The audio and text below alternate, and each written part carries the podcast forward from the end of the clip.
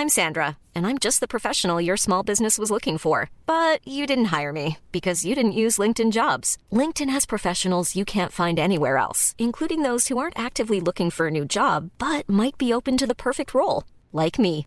In a given month, over 70% of LinkedIn users don't visit other leading job sites. So if you're not looking on LinkedIn, you'll miss out on great candidates like Sandra. Start hiring professionals like a professional. Post your free job on linkedin.com/people today. Dans cette dernière partie, je reviens avec Fanny Benedetti sur la lutte féministe, les droits des femmes et l'égalité de genre.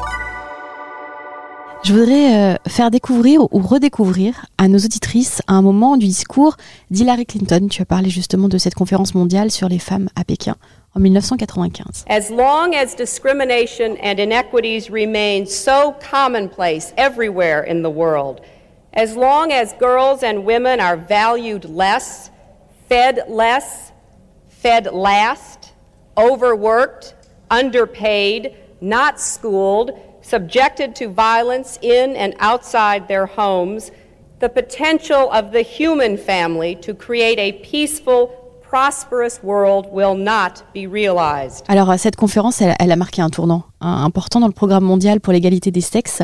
Mais qu'est-ce qui a changé depuis Est-ce qu'il y a des avancées vraiment visibles Alors c'est un- effectivement une question qui est un peu difficile parce que euh, on voit beaucoup d'obstacles persistants à cette égalité. C'est vrai que les engagements qui ont été pris à cette époque et donc euh, dans le cadre de cette conférence sont absolument importants, très ambitieux, très détaillés. C'est une véritable feuille de route, hein, euh, la plateforme de Pékin. 189 gouvernements se sont engagés. Voilà, se sont engagés à travers cette plateforme, donc qui est euh, pas seulement une déclaration d'intention, hein, absolument pas, qui est un plan d'action en 12, 12 sujets différents et qui fait l'objet d'une évaluation tous les cinq ans très détaillée au niveau national, régional et mondial. Donc 25 ans plus tard, euh, le bilan est quand même euh, pas satisfaisant, on peut pas se mentir. Euh, les avancées ont été plutôt décevantes. On s'aperçoit que même sur le premier engagement qui était d'éliminer les lois discriminatoires dans le monde, c'est-à-dire euh, les discriminations envers les femmes sont souvent inscrites dans la loi. Donc euh, à partir de là, c'est très compliqué de faire évoluer les mentalités, les sociétés. Même sur cet engagement-là, on est encore très loin du compte. Il y a encore énormément de pays qui inscrivent des discriminations dans la loi. La loi sur l'héritage, notamment, euh, les violences qui ne sont pas reconnues, notamment le viol euh, ou les violences sexuelles au sein du couple, les lois qui ont un, lien avec le droit de la famille, euh, qui sont considérées comme dérogatoires du droit commun dans, de nombreux pays. Donc il y a encore énormément à faire. Là où on peut se rassurer ou au moins se réjouir, c'est de la montée en puissance du sujet dans l'opinion publique, je pense, notamment à travers l'utilisation des réseaux sociaux, la diffusion des idées et des combats. Et on a vu donc avec euh, MeToo, hein, tout le monde cite ce, moment, mais ça a été quand même un moment euh, très très important qui a révélé donc euh, le côté caché de l'iceberg des violences structurelles que vivent les femmes dans la société. Et donc ça c'est un, sujet de, je pense de, satisfaction de voir que ces sujets concernent tout le monde, qu'ils sont connus qu'on ne peut pas les nier. Il y a aussi le- le- le- les, les- les chiffres clés qui montrent que malgré tout, on avance. On avance dans les sujets euh, de développement humain, donc l'accès à l'éducation notamment que citait euh, Hillary Clinton, l'accès à la santé, donc euh, la mortalité maternelle par exemple, qui est un vrai fléau complètement évitable, hein, bien sûr. Euh, si, les, si les soins de base sont accessibles, euh, il y aurait très très peu de mortalité maternelle et infantile. Donc sur ces critères-là, on avance.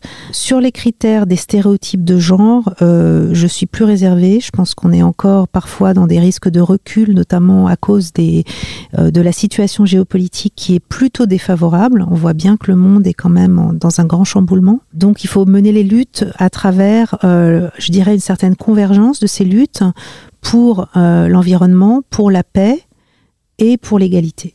Euh, l'égalité de genre et aussi l'égalité euh, au, tout court, l'égalité des droits humains. Donc ce socle fondamental des droits fondamentaux qu'il faut maintenir et combattre. Donc je pense qu'on a vu que les femmes sont, c'est ce que disait déjà il y a 25 ans Hillary Clinton, sont absolument clés pour œuvrer à une société différente et euh, sont les actrices de premier plan pour créer cette nouvelle société et la faire émerger. Et alors, comment les femmes, justement, peuvent-elles faire valoir leurs droits euh, dans un environnement qui est quand même dominé par les hommes? Bonne question. Je pense que pendant trop longtemps, on a promu aux femmes de finalement mimer euh, le comportement masculin pour y arriver. Et c'est pas complètement faux. Je veux dire, dans la société où on est, euh, si on veut euh, se retrouver euh, tout en haut de l'échelle, je pense que c'est à peu près la seule solution. Et c'est pas celle que je prône, bien évidemment. Je pense qu'il faut changer la société activement. ne pas se mettre en marge, mais œuvrer pour que le leadership ne soit pas perçu comme quelque chose de stéréotypé, en fait. Hein. Promouvoir sa personne pour être au-dessus des autres, je pense pas que ce soit une bonne version du leadership. Moi, je travaille actuellement à justement redéfinir euh, ce que c'est que le leadership, un leadership inclusif, positif et qui promeut le collectif aussi. Euh, donc on voit par exemple dans certaines directions d'entreprise qu'il y a euh, un leadership partagé je pense que ce sont des très bonnes évolutions qui montrent qu'il y a un chemin différent que celui qui est promu à travers des figures emblématiques, certes très inspirantes, mais qui ont été euh, conduites à reproduire finalement le modèle dans lequel euh, on se trouve. Et euh, je pense pas que, à mon avis, ça nous fait avancer plutôt dans un mur que vers un futur désirable. Et comment les hommes peuvent-ils devenir justement des alliés dans la lutte de l'égalité des sexes? Alors, en se sentant, je pense, complètement légitime sur ce sujet, en en parlant. C'est très difficile parce qu'on a une espèce d'effet euh, collectif euh, qui fait que euh, porter sa voix dans un, dans un collectif qui est pas forcément, qui est même peu, comment dire, peu favorable, peu connaissant du sujet et résistant parfois, c'est un acte de courage qui peut avoir pour conséquence d'être un peu ostracisé, mis de côté. Donc, euh, moi, j'invite les hommes à se sentir, mais vraiment 100% légitimes dans leurs revendications et de voir quels avantages ils tirent de l'égalité pour eux-mêmes euh, et pour la société. Et je pense que beaucoup d'hommes ont envie d'avoir une vie euh, familiale, une vie sociale en dehors du travail, de pas s'aliéner. Et j'ai beaucoup d'espoir dans la jeunesse pour, pour faire avancer une vision égalitaire de la société. On a pu en entendre parler dans les, médias. Les droits des femmes hein, sont fragiles et remis en question, comme dans certains pays, notamment les États-Unis ou encore la Pologne, euh, avec la remise en question euh, du droit à l'avortement. Est-ce qu'il y a des facteurs qui fragilisent les droits des femmes? Oui, bien sûr. Dès qu'il y a des crises, on cherche des coupables, on cherche aussi euh, à se rassurer et les conservatismes remontent à ces moments-là. Donc c'est ce qui se produit en ce moment-là mais euh, c'est pas du tout inéluctable. Je pense que moi, je suis, je reste positive. Je pense qu'on a eu des peurs, des freins, des, mais euh, globalement, euh, la mobilisation est aussi renforcée dans ces moments-là. C'est-à-dire que les crises sont parfois aussi des moments d'émergence. On a vu dans certains pays qui avaient subi des crises horribles.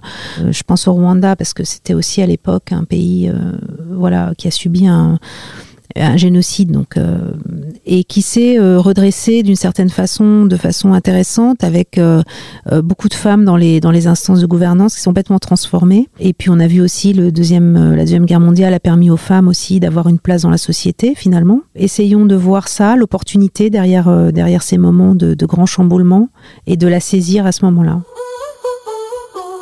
Vous venez d'écouter la version audio de Femmes d'avenir. Si vous souhaitez regarder la vidéo je vous donne rendez-vous sur la page YouTube Florence Grésy.